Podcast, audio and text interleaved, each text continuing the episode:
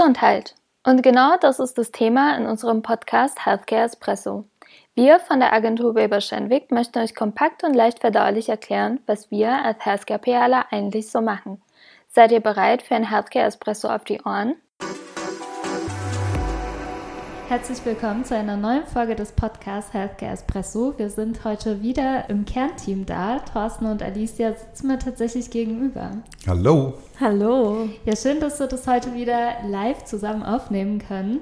Und wir haben ein ja, sage ich mal, Deep Dive vor uns. Thorsten, du hattest äh, mal erwähnt, dass deine Lieblingsindikation Alzheimer ist. Ja. Und das wollten wir für die heutige Folge als Anlass nehmen, damit wir ein bisschen genauer darüber sprechen, was die Erkrankung ja auch ist am Anfang, so als kleine Einführung und äh, welche Erfahrungen du da als äh, PR-Berater schon gemacht hast. Mhm. Genau, es ist ja so, wir haben ja auch im Vorfeld ein bisschen recherchiert, weil Alicia, äh, korrigier mich, aber du hattest ja mit dem Thema auch noch nicht so viel zu tun, oder? Nee, das stimmt. Also ich finde, Alzheimer ist auch eine Erkrankung, die man vielleicht so von Angehörigen gerade in einem höheren Alter mitbekommt, was halt wirklich auch eine nicht so seltene Erkrankung ist. Da hat man ja auch gesehen, also wir haben recherchiert, ist äh, sind 55 Millionen Menschen tatsächlich äh, weltweit äh, davon betroffen. Also es ist eine jede, jede Menge. Und ähm, ja, ich glaube, daher ist auch so ein bisschen das schon eine Erkrankung, die man kennt. Und wir wollen uns auch ein bisschen angucken, wie, wie die PR-Seite da auf der, in, bei dem Thema aussieht. Und ein spannendes Thema. Genau. Und bevor wir ja loslegen, hatte ich ja schon angekündigt, dass wir gerne eine kurze ja, wenn nicht Definition, aber wenn du kurz beschreiben könntest, was die Erkrankung eigentlich ist und was auch die Unterscheidung vielleicht zu Demenz ist, weil das ist eher eine Erkrankung, wo, womit man auch vielleicht im eigenen Umfeld ein bisschen mehr zu tun hat als mit Alzheimer, würde ich jetzt behaupten, ohne mehr zu wissen. Mhm. Also ähm, Demenz ist im Prinzip der Überbegriff. Äh, unter Demenz versteht man ja, was vielleicht viele kennen, die oft auch im Alter ähm, stattfindende, in Anführungszeichen, Vergesslichkeit. Das heißt, dass äh, bestimmte Funktionen im Gehirn eben ähm, eingeschränkt sind. Äh, das fängt damit an, dass ähm, Leute Sachen vergessen und zwar eben aus der Gegenwart heraus. Also sprich, ähm, sie vergessen dann zum Beispiel, was sie vor zehn Minuten gemacht haben oder gesagt haben oder vor einem Tag oder vor einer Woche. Das ist sozusagen der Begriff der Demenz in dem Sinne und darunter fallen verschiedene nochmal Erkrankungen, die man unterscheidet, unter anderem eben auch Alzheimer. Das heißt, eben die Alzheimer-Erkrankung ist eine neurodegenerative Erkrankung, wie es so schön heißt. Das heißt, dass Nervenzellen eben im Gehirn äh, letztendlich entsprechend absterben. Und ähm, daraus begründet sich dann, ähm, dann auch die Demenz. Also äh, im Prinzip nicht jeder, der eine Demenz hat, hat Alzheimer, aber jeder, der Alzheimer hat, hat auch eine Demenz. Das heißt eben, ähm, Demenz ist der Überbegriff und da gibt es verschiedene Erkrankungen drunter, die auch die verschiedensten Ausprägungen haben. Was sind denn vielleicht noch so andere Erkrankungen, die man da nennen kann? Weißt du spontan? Es gibt verschiedene Demenzformen, äh, frontotemporale Demenz, dann gibt es ähm, Demenz aufgrund von eben Levi-Antikörpern etc. pp. Also die haben alles verschiedene Ursachen. Mhm. Die Symptome sind aber letztendlich eben ähnlich oder eben die gleichen. Und äh, die Erkrankungen unterscheiden sich dann auch ähm, eben in der Ausprägung, in wie schnell sie fortschreiten etc. Mhm. Du hattest gerade schon kurz äh, die Vergesslichkeit angesprochen mhm.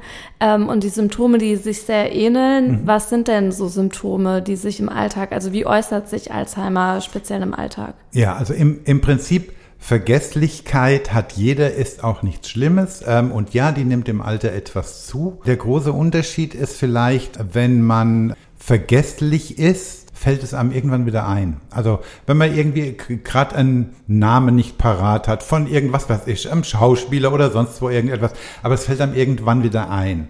Ähm, das ist jetzt in Anführungszeichen normale Vergesslichkeit. Wo es dann eben pathologisch, also krankhaft wird, ist sozusagen, wenn das Erinnerungsvermögen nicht zurückkehrt.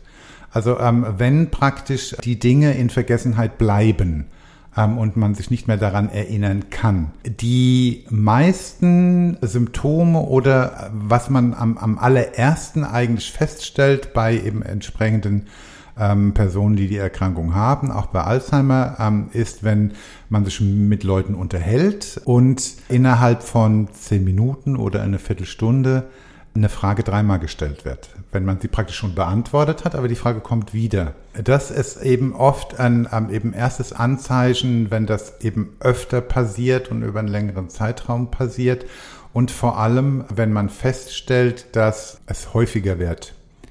Und die, die Anzeichen verdichten sich dann. Ähm, das ist eben so das allererste Zeichen. Jeder vergisst mal seinen Autoschlüssel oder gerade wenn jemand keinen zugewiesenen Parkplatz hat und parkt jeden Morgen irgendwo anders, ähm, dann sucht man sich zu Tode und hat eben vergessen, wo habe ich denn gestern geparkt und nein, das war vorgestern, wo ich jetzt geparkt habe, etc. Das ist alles ähm, ähm, nicht pathologisch, also nicht krankhaft, ähm, sondern es betrifft dann halt auch elementare Dinge. Und wie ist das? Also du hast gesagt, in der, also dass man sich nicht mehr an die Sachen erinnern kann mhm. und dass es auch wirklich akut, äh, also ja. oder chronisch eher ist, also ja. auf Dauer. Das Aber chronisch, gibt ja. es gibt es Momente, wo man doch wieder klare Momente hat, wo man dann vielleicht doch auch seine, sein, sein Kind wieder erkennt oder dann eben seinen Partner? Ja. Oder ist es wirklich so, dass es dann ja, also die, die Alzheimer-Erkrankung ist per se jetzt erstmal sehr individuell. Das heißt, dass die, der, der, der Status beziehungsweise auch wie lange man in einem Status bleibt, ist eben sehr unterschiedlich, sehr unabhängig. Eigentlich ist es aber so, es schreitet immer fort. Wie schnell kann man nicht vorhersagen. Der Punkt ist auch, dass, ähm, weil, weil die Erkrankung in bestimmten Teilen vom Gehirn halt eben anfängt, also die Nervenzellen sterben da zuerst ab, dass es den, den Teil der Erinnerung betrifft und wenn es weiter fortschreitet, aber auch logische Zusammenhänge betrifft. Dann betrifft es auch eben Abläufe, die eigentlich erlernt sind oder gelernt sind. Das heißt, man ja, die äh, Angehörigen sagen auch immer, die Person verschwindet so langsam. Und es ist im, im Prinzip, muss man sich das auch so vorstellen, wenn man gesund ist, hat man ein bestimmtes Spektrum von Erfahrungen und Erinnerungen. Bis vielleicht zum, keine Ahnung, vierten Lebensjahr, fünften Lebensjahr oder sonstiges. Und bei Alzheimer-Erkrankten verschwindet dieses Erinnerungsvermögen, aber jetzt nicht von der Kindheit an, sondern vom Jetzt an. In eben bestimmten Stadien ist es so, dass sich die eben Erkrankten noch an Dinge erinnern können, die vor 20 Jahren waren oder vor 25 Jahren, jetzt aber nicht mehr vor einem Jahr oder vor zwei Jahren oder vor drei Jahren. Und das muss man wissen. Und ähm, das ist bei der Erkrankung meines Erachtens eben deshalb auch so wichtig im Hinblick auf die Kommunikation. Also kommt drauf an, in welche Richtung wir mit unserem Gespräch jetzt driften, weil da gibt es eine ethische Komponente, da gibt es eine Kommunikationskomponente, wie man mit den Leuten umgehen sollte, worauf man sich einstellen sollte, etc. pp. Also es ist ein Riesenspektrum. Aber schauen wir mal, wo, wo uns äh, eure Fragen hinführen, sozusagen. Also hingeht. Ja, also tatsächlich war Kommunikation schon ein gutes Stichwort, denn ja, Alzheimer wäre nicht deine Lieblingsindikation, wenn du nicht schon mal im Bereich gearbeitet hättest. Kannst du vielleicht grob von deinen Aufgaben, von deinen Projekten erzählen, was du da alles gemacht hast? Was, wer war die Zielgruppe und was vielleicht da auch die Herausforderungen dabei waren? Ja, also ich muss sagen, die, die ähm, Haupterfahrung, die ich schöpfe, sozusagen, schöpfe ich aus Betroffenheit, weil ähm, ich ähm, eben Angehöriger bin. Meine Mutter ist an Alzheimer erkrankt gewesen und ist eben verstorben. Von daher gesehen weiß ich ungefähr, wie das Ganze eben abläuft und ähm, wo es da eben auch darauf ankommt. Ähm, Im Hinblick auf die Arbeitswelt, also die Kommunikation, konnte ich einmal GPA für eben entsprechende Therapiearbeiten, die bei Alzheimer eingesetzt worden ist, die dann aber leider, leider, leider nicht die letzte Stufe der Studien ähm, eben geschafft hat. Aber von der Kommunikation her ist es halt so, dass gerade bei dieser Erkrankung auch, wie gesagt, je nachdem, in welchem Stadium der Erkrankte selbst ist, die Kommunikation zu ihm eigentlich dahingehend gar nicht mehr funktioniert. Mhm. Weil auch die Zusammenhänge nicht mehr begriffen werden können und weil gerade am Anfang die Personen merken schon, dass irgendwas nicht stimmt. Mhm. Also die merken auch, auch ohne dass sie darauf angesprochen worden sind von ihrer Umgebung. Also das Typische ist, das hast du mich vor fünf Minuten gefragt oder das hast du mich vor zehn Minuten gefragt. Wenn man sich dann aber mal in die Situation hineinversetzt, eben, dass man das andauernd, andauernd hört, irgendwann mal zieht man sich zurück, werden auch streckenweise aggressiv und verleugnen es vor allem. Und in dieser Situation ist eigentlich kommunikativ gesehen das Umfeld die Zielgruppe. Also die Familie, die Ehefrau, der Ehemann, die Kinder, das sind eigentlich die Zielgruppen, an die man eben kommunizieren muss. Einmal über die Erkrankung aufzuklären und wie sie vielleicht am besten damit umgehen sollten und dann halt eben auch äh, Beratung im Hinblick auf ähm, entsprechende potenzielle Therapien oder was möglich ist da zu tun. Von daher gesehen ist es ein bisschen speziell, weil man nicht direkt an den Patienten kommuniziert. Okay, du hattest es gerade schon mal ganz kurz auch gesagt. Du hast für äh, einen Kunden auch ja. im Therapiebereich mhm. äh, Kommunikation gemacht. Das heißt, da war die Zielgruppe dann wahrscheinlich die Ärzte. Richtig. Das sind dann die Neurologen in dem Fall, ja. oder? Ja. Und ganz spannend, wir haben quasi, also es passiert ja ganz viel in der Forschung. Ja. Und auch in der Alzheimer-Forschung, das reicht ja wirklich auch schon geschichtlich sehr weit zurück, mhm, mhm. äh, kam, glaube ich, damals aus dem Psychiatriebereich. Mhm. Damals noch auch Irrenhaus genannt, mhm. wo äh, deshalb auch der Namensgeber, der Entdecker, mhm. ähm, ein Herr Alzheimer hat eben Alois, diese, ja. genau diese Erkrankung entdeckt. Mhm. Und aber aktuell kann man eigentlich sagen, es gibt keine wirklich vielversprechende Therapieform in dem Bereich. Das ist richtig. Es gibt eben entsprechende oder, oder es gibt einige auch zugelassene Therapien, von denen man ausgeht, dass sie das Fortschreiten der Erkrankung verringern können. Wenn da keine äh, spezifische Wirkung nachgewiesen worden wäre, wären sie auch nicht zugelassen worden.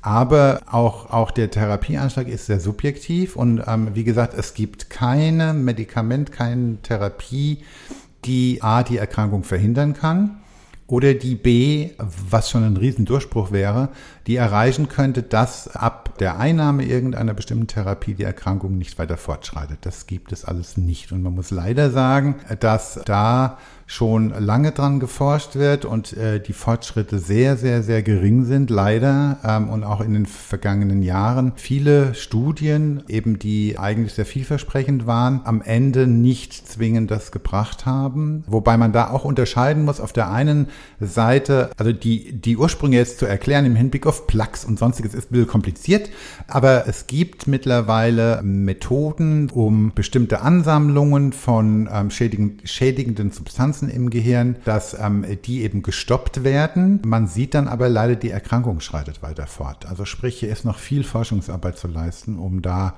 zu einer Verbesserung zu kommen. Ja, das Hirn ist sehr komplex einfach. Ja, sehr, sehr komplex und auch sehr spannend, aber leider ist da der Fortschritt nicht so, wie man es sich äh, unter Umständen eben erhofft. Ein, ein Punkt vielleicht gerade noch, ähm, weil du vorhin das sagtest, ähm, eben in der Kommunikation an Ärzte und Neurologen, ja, aber, und jetzt kommt das große Aber, weil die Alzheimer-Erkrankung auch ein breites öffentliches Interesse hat und auch also viele sagen eben Alzheimer ist die Gefahr im Hinblick auf eben Onkologie der Zukunft. Also ähm, heute sind ja Krebserkrankungen und Herz-Kreislauf-Erkrankungen sehr weit verbreitet. Ähm, in Zukunft wird es wohl Alzheimer sein. Und ähm, deshalb, wenn immer man auch für eine Therapie ähm, kommuniziert, ja, die primäre Zielgruppe sind die Ärzte, ist ganz klar aber auch die Allgemeinheit. Also auch damals haben wir uns darauf vorbereitet. Also es ging um ähm, eben ein Medikament, das ähm, eben in einer entsprechenden Studie war, die dann bei äh, positivem Verlauf auch zu einer Zulassung geführt hätte. Ähm, aber da haben wir uns auch auf drei Szenarien vorbereitet. Von alles super und wirkt bis hin zu äh, die Studienergebnisse sind leider nicht so, wie wir es erhofft haben. Und was macht man dann als PR-Berater? Also es ist ja eigentlich, das geht ja in die Richtung Krisenkommunikation. Ja. Ja, also im Prinzip, man überlegt sich, welche Szenarien jetzt erstmal aus der Studie oder dem Studiendesign eben hervortreten könnten. In der Studie gibt es immer verschiedene Ziele, ähm, die Hauptziele, Nebenziele und dann überlegt man sich vorher eben alle möglichen Szenarien und auch wie dann ähm, eben entsprechend die Folgen von diesen Szenarien sind, um das zu erklären. Also von sozusagen, ja, wir haben ein neues Medikament und dann ist logischerweise eben die Frage, was bewirkt das, ähm, wann muss es angewendet werden, woher kriege ich das, etc. pp. Bis hin zu, die Studienergebnisse sind leider nicht so wie gedacht. Dann klar eben die Frage, was heißt das? Was bedeutet das? Warum ist es schiefgegangen? Was heißt das auch für die weitere Forschung? Können da irgendwelche Rückschlüsse gezogen werden? Also sprich, wir hatten in der Vorbereitung zahlreiche Dokumente, ähm, die auf die einzelnen ähm, Szenarien sozusagen eben Antworten gegeben haben und gleichzeitig auch zahlreiche Materialien, die ähm, auch über die Erkrankung per se informiert haben, weil ähm, logischerweise das gehört zu, dem, zu der Grundinformation dazu. Du hattest ja gesagt, es ist ja auch immer ein bisschen, ja, man braucht ein bisschen Feingefühl auch in ja. der Kommunikation, mhm. gerade wenn man dann die Angehörigen ja. oder die Familie ansprechen möchte. Gibt es da vielleicht in der konkreten Umsetzung auch sogenannte No-Gos? Also beispielsweise bei äh, in der Onkologie habe ich das mal gehört. Du solltest, wenn du keine Ahnung ein Event hast, die Musik soll nicht zu fröhlich sein, weil das mhm. ist ja eine Erkrankung, wo man ja, was ja auch sehr äh, schwerwiegende Folgen haben kann. Wie ist es bei Alzheimer? Gibt es da bestimmte Sachen, worauf man achten sollte in der Kommunikation? Also zu den, den, den, den Themen Fröhlichkeit und auch Humor und sonstiges in der Kommunikation, ähm, gerade auch eben über Gesundheitsthemen, habe ich eine ganz eigene und spezifische Meinung. Ich finde schon, die gehören dazu, sollten auch dabei sein. Logischerweise sollte man eben immer ähm, schauen, eben, dass man mit Patienten lachen kann und nicht über jemanden ja. lachen kann. Davon eben aber eben abgesehen ist es im Prinzip so, dass No-Go ist im Prinzip wie eigentlich bei, bei vielen Erkrankungen auch, aber ganz besonders hier bei einer Erkrankung, die nicht nur für, für den Patienten, sondern auch für das komplette Umfeld sehr, sehr tragisch ist, die sehr lange fortschreitet, dass man nicht unnötig irgendwelche Hoffnungen erweckt. Mhm. Das ist der Hauptpunkt und das Haupt-No-Go hier ist eigentlich etwas zu versprechen, was hinterher nicht eintreten kann oder auch nie eintreten wird und das alles zu relativieren, weil es ja dann auch so ist bei so ähm, eben Erkrankungen, wir kennen ja auch alle einen Teil der Medien, die dann eben sehr ja, sehr eigen kommunizieren und wenn dann es, keine Ahnung, eine, eine Schlagzeile geben würde, also ähm, nehmen wir mal an, es gäbe jetzt eine neue Therapie, ein neues Medikament, das ähm, ähm eben den Krankheitsverlauf noch etwas verringert, ähm, langsamer macht und dann schreibt irgendein Medium eben ähm, Heilung von Alzheimer oder eben die neue Hoffnung für eben Alzheimer oder sonstiges. Mhm. Das schürt natürlich Erwartungen, die von vornherein zum Scheitern verurteilt sind. Und das führt dann logischerweise zu Frustrationen und eben gerade dann halt auch bei Leuten, die jetzt nicht so genau darüber Bescheid wissen. Und das ist eigentlich das oberste No-Go, dass man keine Erwartungen schürt, die äh, hinterher nicht eingehalten werden können. Und das ist eben da insbesondere das größte Problem. Ist auf jeden Fall ein sehr spannendes Thema und wer weiß, vielleicht, also unser Podcast ist ja länger gedacht, vielleicht gibt es in der Zwischenzeit dann auch einen Durchbruch, wo wir uns dann darüber unterhalten können. In Anbetracht der Zeit würde ich jetzt aber auch tatsächlich sagen, dass wir direkt zu unserem Outro kommen. Und natürlich, wenn jetzt von unseren Zuhörern und Zuhörerinnen ähm, noch Fragen aufkommen, würden wir uns darüber sehr freuen, wenn ihr euch einfach bei uns meldet unter healthcare.espresso.weberschanwick.com. Und Thorsten, ich bin mir sicher, dass du da auch nochmal sehr ausführliche Infos auch dazu hast. Also ich habe das Gefühl, wir haben jetzt nur fünf Minuten drüber ja. gesprochen, ähm, weil, weil, weil das wirklich ein sehr weites Thema ist und worauf wir jetzt gar nicht eingegangen sind, zum Beispiel ist, ähm, wie sich das Umfeld verhalten sollte, wenn jemand dann Alzheimer eben erkrankt ist. Das ähm, ist dann aber auch eine sehr spezifische Folge, hat, hätte dann auch mit äh, Kommunikation in unserer Arbeit nichts zu tun, aber mit Kommunikation, wie man mit den Erkrankten eben umgehen soll. Aber wie gesagt, ich glaube, dann eben sitzen wir drei Stunden hier. Ähm, da können wir, wenn eben Interesse ist, eben gerne auch mal eine Spezialfolge machen, aber im Hinblick auf unser Arbeitsfeld, ja. Genau. Ähm, du hattest ja auch schon angesprochen, Vergesslichkeit ist ja, ja. ein Symptom. Und darauf zielt ja auch unsere Outro-Frage ab, nämlich Geburtstage im Freundeskreis oder in der Familie. Wie gut seid ihr darin, Geburtstage zu merken? Ich bin sehr gut, aber nicht im Merken, weil allen Ernstes, ich habe einen Geburtstagskalender einen Geburtstagsjahreskalender, weil ich am Anfang irgendwie mal Geburtstage verschwitzt habe. Ich selbst die Geburtstage aber von Leuten immer als, als schön empfinde und denen auch eben ähm, immer gerne gratuliere, habe ich mir einen Jahreskalender angelegt, wo ich alle Geburtstage eingetragen habe. Von daher gesehen vergesse ich jetzt nur sehr selten einen. Ja, aber sehr vorbildlich mit dem Kalender. Ich kann alle.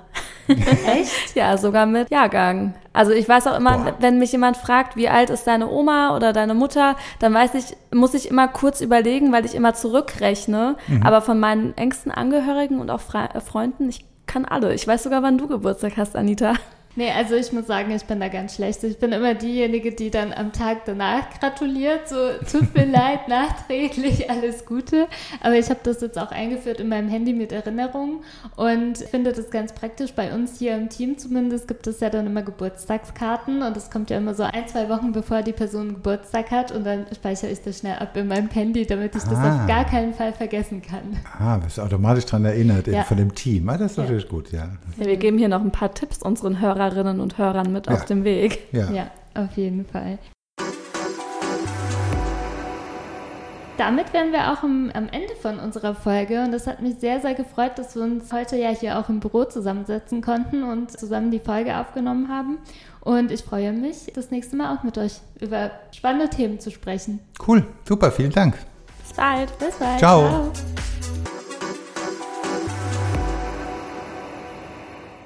Du findest unsere Inhalte spannend und kannst dir vorstellen, unsere Teams im Bereich Healthcare zu unterstützen? Wir sind immer auf der Suche nach neuen Familienmitgliedern und freuen uns auf deine Bewerbung unter bewerbung.wilberschenwick.com.